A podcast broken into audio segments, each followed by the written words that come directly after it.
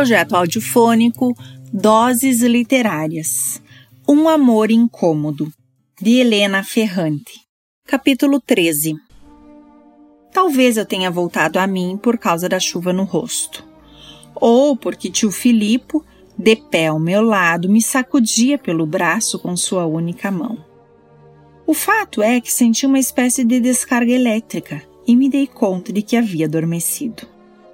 Está chovendo, balbuciei enquanto meu tio continuava a me sacudir furiosamente. Berrava, apoplético, mas eu não conseguia entender o que dizia. Estava me sentindo fraca e assustada. Não conseguia me levantar.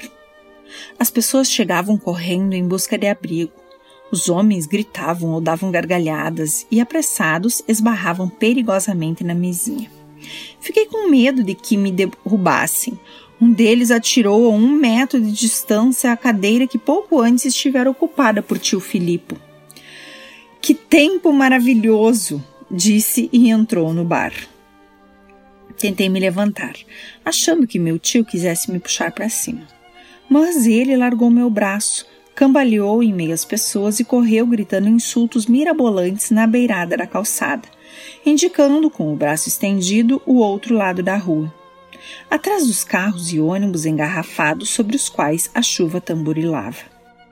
Levantei-me arrastando a sacola e a bolsa. Queria ver com quem ele estava tão furioso. Mas o tráfego criava um muro compacto de latarias e a chuva caía cada vez mais forte. Deslizei então ao longo da parede do edifício para evitar me molhar e, ao mesmo tempo, encontrar uma brecha entre os ônibus e os carros parados. Quando consegui, vi Caserta na mancha vermelha da Upim. Andava quase totalmente recurvado, mas depressa, virando-se o tempo todo para trás como se temesse estar sendo perseguido. Esbarrava nos transeuntes, mas parecia nem se dar conta e não diminuía o passo. Curvo, com os braços balançando, a cada encontrão dava uma pirueta, mas não parava, como uma silhueta presa a um eixo que, graças a um mecanismo secreto, deslizava depressa pela calçada.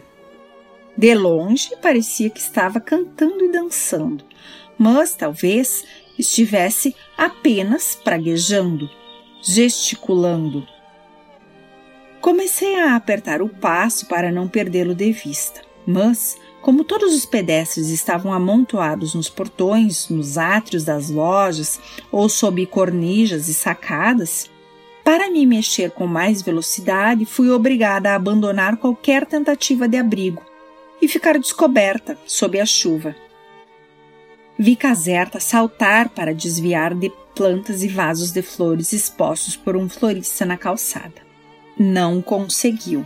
Tropeçou acabou batendo no tronco de uma árvore. Parou um instante como se estivesse colado à casca. Depois se afastou e voltou a correr. Temia, sabe-se lá o quê. Imaginei que tivesse visto meu tio e fugido. Talvez os dois velhos estivessem reproduzindo, como que por brincadeira, uma cena já vivida quando jovens. Um seguia, o outro fugia. Pensei que fossem brigar na calçada molhada, tombando ora para um lado, ora para o outro. Eu não sabia bem como reagiria, o que teria feito. No cruzamento da via Escarlate com a via Lucas Giordano, percebi que o havia perdido. Procurei por tio Filipe, mas também não o vi. Então atravessei a Via Escarlate, que havia se tornado um longo ponto de interrogação de veículos parados, até a Piazza Van Vitelli. E comecei a voltar correndo pela outra calçada até a primeira transversal. Estava trovoando sem raios visíveis, e as trovoadas soavam como rasgos em um tecido. Vi Caserta no final da Via Merliane chicoteado pela chuva sob o metal azul e vermelho de um grande letreiro, encostado no muro branco do parque da Vila Floridiana. Corri atrás dele, mas um jovem saiu bruscamente do abrigo de um portão. Agarrou meu braço, rindo, e disse em dialeto: Por que tanta pressa? Venha aqui que eu enxugo você. O tranco foi tão forte que senti dor na clavícula e escorreguei com a perna esquerda. Só não caí porque bati em uma caçamba de lixo. Recobrei o equilíbrio e me libertei com força, gritando, para minha própria surpresa,